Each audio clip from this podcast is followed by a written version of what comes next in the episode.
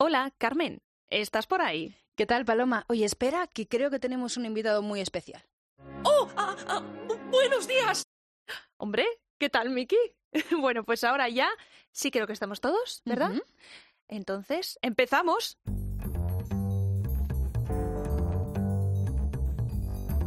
Invitadas indiscretas con Carmen Ibáñez y Paloma Paulero.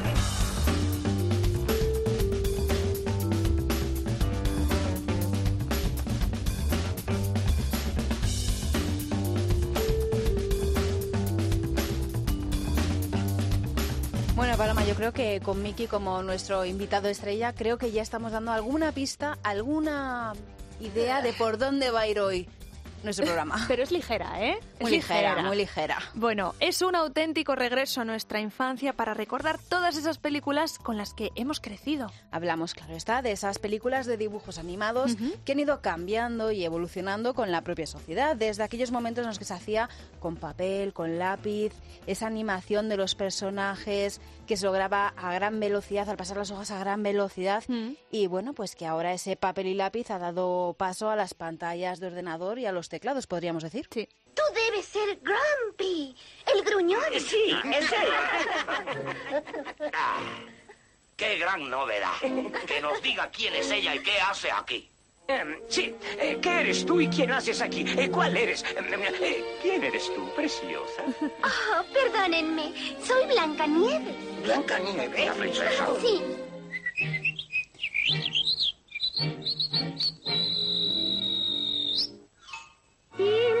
A ver, Paloma, confiesa, tú tenías un enanito favorito porque todos hemos tenido un enanito favorito. Pues yo tengo que decir que es al único que nos escucha porque es mudito.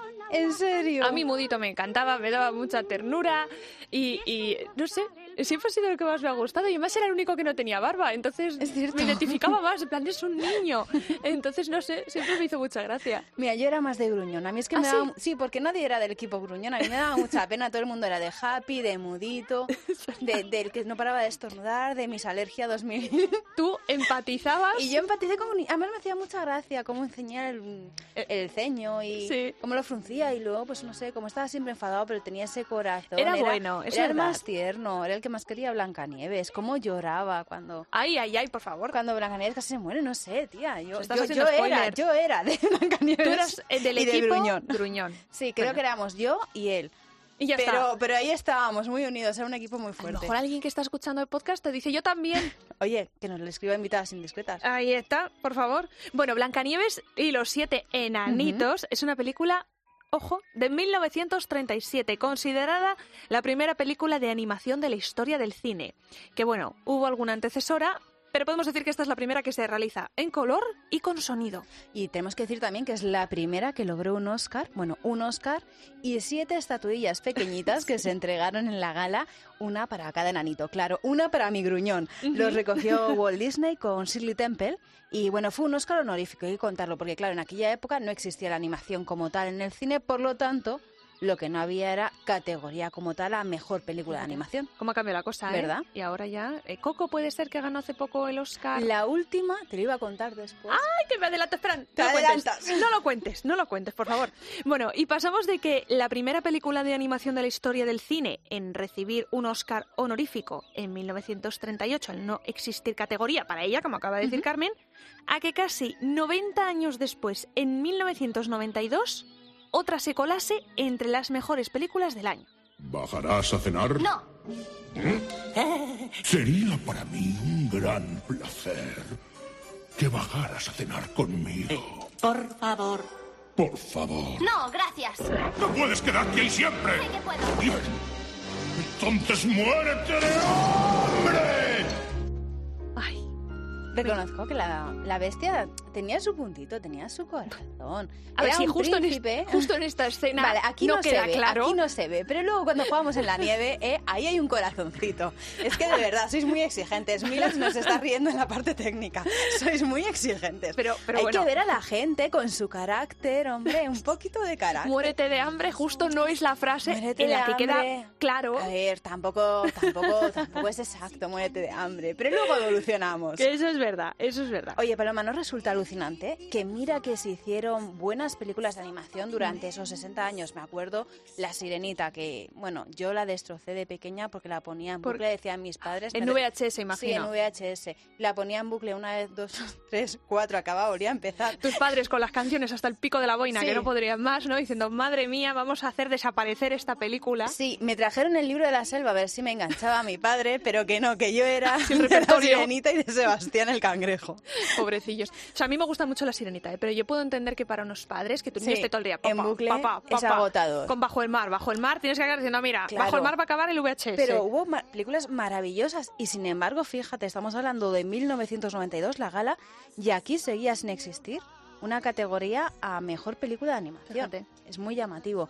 Y luego, por supuesto, hay que decir que, que bueno, que aunque es- no consiguiera esa nominación a mejor película de animación porque no existía la categoría, Sí. sin embargo se coló como era tan buena en mejor película del año, que es Compitiendo, entiendo también con las películas Con de, las de carne y hueso, por así es- decirlo. Eso es. Exacto. O sea, o sea, es como que estaba un poquito ahí infravalorado el un cine poquito, de animación, un poquito, Como pero un- de repente llegaban y reconocían una... De hecho, el otro día estuve revisando la gala de, de los Oscars de 1992 Sí. y La Bella y la Bestia, con la tecnología de entonces, Sí. presentaron un premio, el de mejor corto. ¡Qué bueno! Sí. ¡Qué bueno! Bueno, es una película maravillosa. Yo tengo que decir que es mi favorita de Disney. Yo tengo que decirlo. Se estrenó en septiembre de 1991, fíjate, tiene mi edad, con una banda sonora impresionante. Música de Alan Menken, que es un mítico de las películas Disney, y Howard Ashman, compositor y letrista de estas canciones que estamos escuchando de fondo y que se alzaron nada más y nada menos que con dos Oscar, mejor banda sonora y mejor canción, Beauty and the Beast, que la versión original la Que canta es la que estábamos escuchando. eso es Angela Lansbury dando vida a la inolvidable señora Potts. Angela Lansbury, nuestra bruja novata, ¿eh? Nuestra bruja novata. Es que siempre está muy presente en nuestros podcasts. Efectivamente. Y hay que decir que una década después, ya en el año 2002, un ogro verde, muy gruñón él, Como los tuyos, ¿verdad? ¿A ti te gustan? Los que a mí me gustan, ¿Eh? se encargó de levantar el primer Oscar a la mejor película de animación. Esta vez sí. Oye, Asnito, ahora mírame bien. ¿Qué soy yo?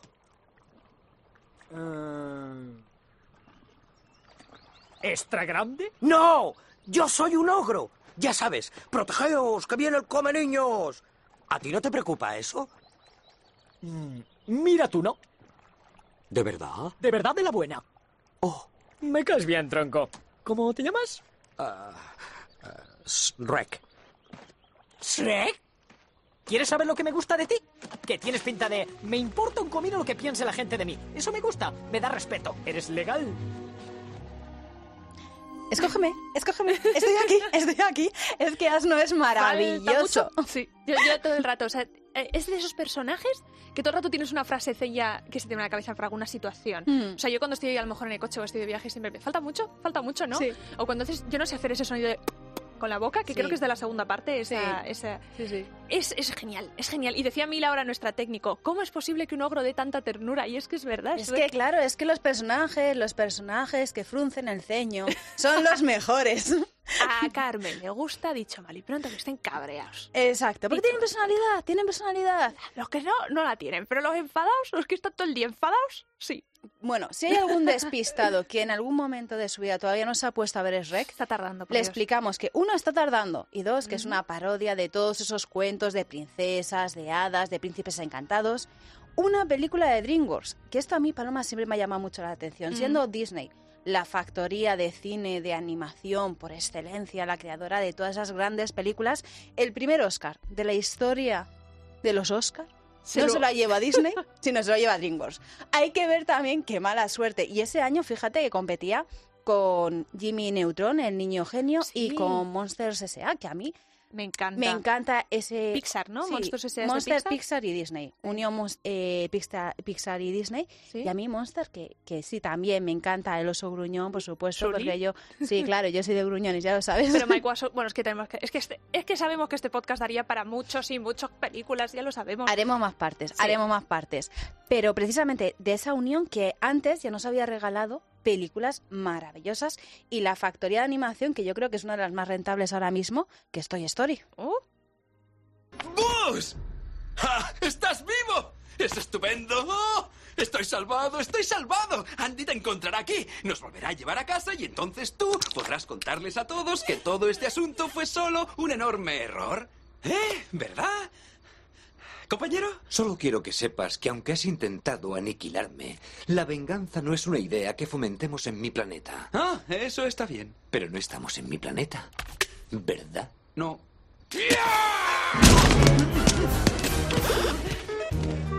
Era 1995 cuando Disney y Pixar lograron que los niños nos dividiéramos en dos grupos. Así es. En un lado, los que eran de Woody. En el otro, los que eran de Bus.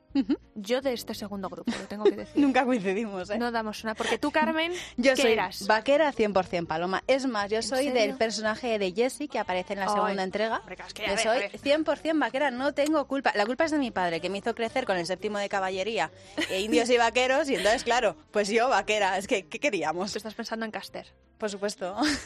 Otra película, otro podcast que tendremos más adelante.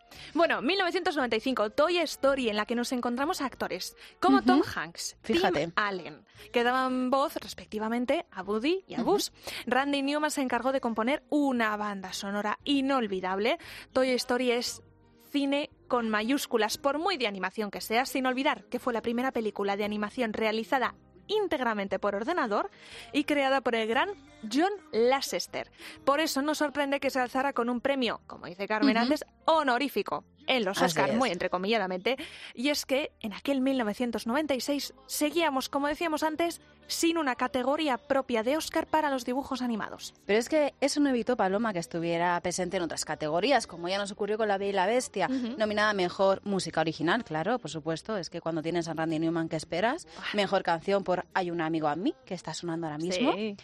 Y Mejor Guión Original, fíjate, no hay una categoría para bonito. Mejor Película y para mí uno de los Oscars más importantes, que es el del guion, el de la idea, el...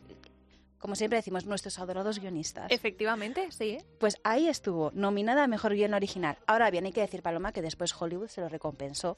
Y ya cuando llegó la tercera entrega, que ya sí existía esa categoría de Mejor Película de Animación, ¿quién se llevó el Oscar? Pues Toy Story 3 y Toy Story 4 hace nada, como quien dice, en febrero de este 2020, que yo la estuve viendo hace poquito la película y te reconozco que como la primera y la segunda no hay nada, No hay nada. pero esta cuarta tenía, tenía su gracia. Y la tercera tengo que decir que aunque no está para mí a la altura No, de las otras dos, no está nada mal, ¿eh? no, no, está también muy bien. Bueno, es una franquicia que ha cambiado el cine de animación tal y como nació. Y sobre todo, lo vamos a hablar con Gonzalo Fuentes. Él es profesor del CEU San Pablo y ya nos ha iluminado. En alguna ocasión. Exacto.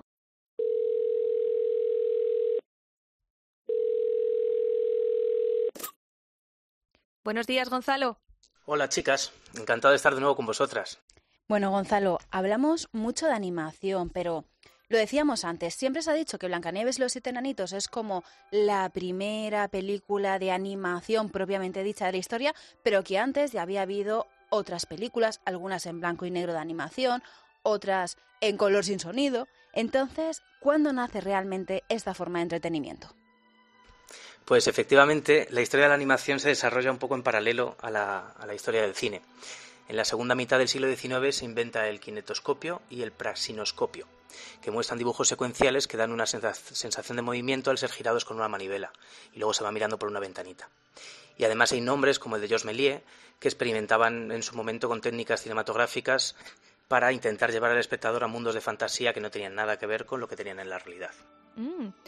¿Y cómo se lograba? Ah, lo, lo has explicado antes, Carmen, al principio, Gonzalo, pero ¿cómo se lograba ese movimiento? Eh, tan realista, o sea, como tan, eh, no sé. Que se movían, vamos, que la mano subía y bajaba. Que no, Efectivamente, no parecía una cosa articulada. Exacto, con tan solo mover unos folios. Pues efectivamente, la base de la animación son ilustraciones o dibujos secuenciales que muestran algún tipo de movimiento o acción. Y todo esto se consigue gracias a la persistencia retiniana, que es un fenómeno visual que tenemos los seres humanos y consiste en que cada imagen que vemos se va quedando grabada en la retina del ojo durante una décima parte de segundo. Esto significa que si vemos más de 10 fotogramas por segundo o 10 fotos por segundo, imágenes, ilustraciones, no las percibimos como fotos independientes, sino como si fuese una imagen en movimiento. Y lo hemos estado hablando antes, Paloma, si hablamos de animación, hay un nombre propio, hay un apellido, Disney, creador de esa máquina de los sueños, Mm. de todas esas películas. Gonzalo, ¿quién fue realmente Walt Disney y por qué consiguió revolucionar la industria del cine? Walt Disney fue pionero y nombre clave en la animación estadounidense. De hecho, el hombre tiene el récord de premios Oscar con 22 estatuillas de 59 nominaciones que tuvo. O sea que prácticamente monopolizó el género animado durante muchísimos años y, y varias generaciones no concebimos una infancia sin sus películas. También hay que decir que tuvo la suerte de no tener prácticamente competencia. Ahora mismo con DreamWorks, con Illumination Entertainment o Blue Sky lo tendría bastante más difícil. Oye, Paloma, aprovechando que estamos hablando de Blancanieves y los siete enanitos y que te acuerdas que antes te comentaba de que en la gala hubo un momento muy divertido. La de los Oscars. Sí, Ah. porque le entregaron el Oscar honorífico a Walt Disney Sí. y se lo entregó Shirley Temple, una niña, la niña prodigio del cine de Eh, aquella esa. época, y siete mini estatuillas de los enanitos, una para cada uno, una para mi gruñón. Y he pensado, Y vamos mi a recor- mudito, ¿eh? Que Claro, estamos olvidándonos de es mi verdad, mudito. tu mudito también. Y vamos a recuperar ese momento con la magia de la tecnología actual que se puede hacer. Vamos a, ver. verlo. Aren't you proud of it, Mr. Disney? I'm so proud, I think I'll bust. ¡Ay! ¿Has visto? ¿No estás orgulloso, señor Disney? Creo que dice, si no me falla Sí. mi nivel de inglés. Ay, que me encanta, la pequeña Shirley Temple. De- Sí. También tendríamos que hacer una- un podcast de, de ella. Sí, estoy de acuerdo. Bueno, Gonzalo, eh, volviendo contigo, yo te quería preguntar, te queremos preguntar, ¿crees que hemos tocado techo en lo que a técnicas de animación se refiere? Yo creo que es un poco arriesgado decir que hemos tocado techo en cuanto a tecnología, cuando los cambios que estamos viendo son exponenciales y la tecnología está avanzando a un ritmo impresionante eh, en el campo de, la animación, pero vamos, en todos los campos de nuestra vida. Em, ahora mismo, pues sí, hemos llegado a un realismo que, visto ahora, pues parece increíble, parece imposible de, igualar, pero seguro que aparecen nuevas técnicas y nuevas formas para conseguirlo. Por ejemplo, se me ocurre ahora la realidad virtual. La realidad virtual está abriendo un nuevo mundo de posibilidades en la cual el, el espectador es cómplice y es partícipe de la historia en la que está inmerso. Y mm, todavía tienen que mejorar bastante la resolución, pero, pero vamos, esa puede ser una nueva, una nueva vía de, de consumo, de entretenimiento bastante interesante. Buah, realidad virtual, ¿te imaginas? Madre ¿Os mía. imagináis? Buah. Yo me acuerdo cuando vi Tintín en 3D y sí que me impactó bastante, o sea que imagínate. Uh. Sí, sí.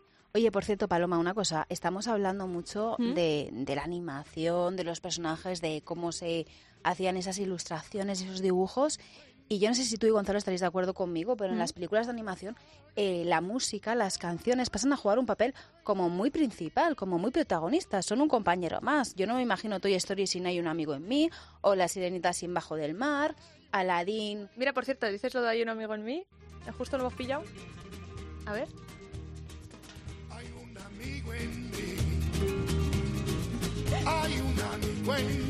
Nuestra versión flamenca de Hay un amigo en mí.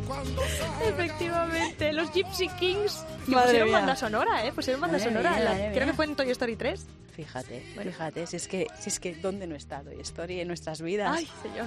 Y por eso mismo me estaba preguntando, eh, ¿por qué es tan importante esa música, no? Esa banda sonora de las películas de animación, Gonzalo. Yo creo que la música no es una condición sine qua non para que una película funcione, pero sí que es un vehículo esencial para que las emociones de la historia se puedan transmitir mejor a los espectadores. Pero es que en el mundo de la animación es incluso más importante porque puede llegar a formar parte de la propia narración, por ejemplo a través de canciones. También los sonidos son mucho más libres que en la imagen, que en el cine de imagen real, ya que a nadie le extraña si suena un redoble de tambores cuando un personaje se está tropezando o, el sonido de unos platillos cuando se está dando un golpe. Las posibilidades son infinitas y el público yo creo que está mucho más abierto a la interpretación de los diferentes sonidos que se van viendo en la película.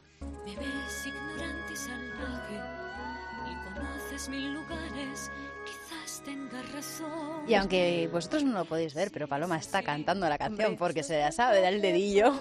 Me encanta. Yo reconozco que no soy muy fan de Pocahontas, no me cayó simpática. ¿Por qué? No lo sé, no sé, yo soy muy fan de Mulan, pero Pocahontas pues no me terminó, no, no terminé yo. Eh, con el pajarito sí, pero con el árbol que hablaba también. Pero Abuela con Sauce, por favor. Vamos a hablar con Pues mira, propiedad. El árbol que hablaba. ¿a ti te parece, Pocahontas y yo no empatizamos. De verdad. Esto- esta conversación la tenemos luego fuera del estudio. Ah. Oye, sin micrófonos. ¿qué me has dicho que, no te gusta la sirenita? ¿eh? Yo crecí con ella. Bueno, lo, lo, esto lo he dicho Disney ha creado bandos. Eso era off the record, lo de la sirenita. No vayamos al barro. A ver, bueno, estamos escuchando una de las canciones que hemos rescatado, que como dices Gonzalo. eh, de pronto la animación 2D, como Pocahontas, se transforma en 3D con Pixar. Sí. Hemos puesto el ejemplo de Toy Story. ¿Qué supuso, Gonzalo, la aplicación de la tecnología, de las últimas tecnologías, en las películas de animación? Pues sí, yo creo que Pixar eh, efectivamente ha revolucionado la animación, el mundo de la animación. Por un lado por su técnica, por supuesto, ya que lo ha hecho todo en 3D, como hemos estado comentando previamente, el utilizar ordenadores en lugar de, de la animación tradicional, pues ha hecho que todos se pongan las pilas y, y de hecho ahora mismo si vemos la cartelera o vemos las últimas películas de animación estrenadas, casi ninguna es, eh, está hecha con animación tradicional. Como mucho intercalan 3D y 2D, pero prácticamente ya el 2D pues ya no, no existe. Y luego la otra revolución que, que han creado ha sido yo creo que la, la parte temática, la de contenido. Han generado unas películas que son pequeñas obras de arte, no son o no parecen productos destinados a recaudar dinero, sino que pretenden transmitir unos mensajes, pretenden transmitir unas emociones que están al alcance de los mayores y de los pequeños. Y fíjate, yo creo que esto que nos dice Gonzalo de cómo ha cambiado el contenido, la que más lo demuestra es Toy Story, porque te habla un poco de todas las relaciones que se generan con el líder del equipo, alguien que viene a usurparle el puesto, pero que él no quiere usurpar nada, que él solamente busca un amigo. Exacto. No sé, los miedos, la, el tema de crecer, de evolucionar, de hacernos mayor, cómo vamos cambiando, cómo nos vamos olvidando de ese niño que llevamos dentro. No sé, yo creo que Toy Story es la mejor definición de todo ello y por ello, si hay que hablar de Pixar, si hay que cambiar, hablar de un momento en el que cambia la historia del cine, Toy Story para mí, Paloma, es la mejor definición. La llegada de Toy Story fue una auténtica revolución en el mundo de la animación. Hasta entonces, pues ya se habían hecho varios cortos en 3D, entre ellos por la misma compañía, por Pixar, pero Toy Story se convirtió en la primera película creada enteramente a través de ordenadores. Eh, en su momento fue un éxito mundial y, y vamos, a día de hoy, si, si la volvéis a visionar, veréis que se ve estupenda, pese a tener ya 25 años. La principal ventaja que yo veo en trabajar con entornos 3D es la sensación que puedes provocar de realismo, ya que hemos llegado a un punto en el que no podemos diferenciar un paisaje real de uno recreado digitalmente. Pero a su vez, en eso mismo veo un lado negativo, y es que la animación no debería servir para hacer posible lo imposible, para exagerar la realidad y darle un punto cómico y diferente. Además, el perfeccionismo puede provocar la decepción, mientras que la exageración de la realidad permite una mayor libertad creativa. Yo, vamos, solo hay que ver el, el remake del Rey León y, y el frío recibimiento que tuvo el público. En el Rey León, pues al, al transmitir plano por plano todo lo que, lo que hacía en la película de animación del 94, pues el resultado no fue el mismo. Y es porque la gente no busca realismo, sino que busca que le cuenten una buena historia. Entiendo tanto a Gonzalo. Mira, estuve en el cine viendo Aladdin Sí. y mira que soy muy fan de Will Smith y creo que la interpretación que hace de El genio Mm. es maravillosa. Pero chica, Que te deja desinflado. que, que te vienes abajo. Que sí. La a mí me la con el Rey. León. Estupenda, estupenda interpretación de, de Emma Hermione, Watson. Sí, de Emma Watson. Ahí está, estupenda. Pero yo seguía viendo a Hermione y, y el traje sí volaba como en la película de dibujos no, animados, no, pero la tía. magia que tiene la señora Potts Que no, que Y está y, y que, que le que dobla se pierde Emma un Thompson. pelín, se pierde un pelín. Que sí, totalmente de acuerdo. Sí, no, que Emma Thompson está fantástica como la señora Potts. Pero que no, que no. que no, que yo me quedo con esos dibujos, hombre. Que es que no, además es que todo el rato estás viendo, ¿esto se parece? ¿No se parece? ¿Esto es igual? ¿No es... Es como- A mí me pasó eso, además, tal cual lo has dicho Gonzalo, con el Rey León. Es que yo la terminé y dije, pero, pero, pero... ¿Qué ha pasado? ¿Qué, ha sido esto? Sí.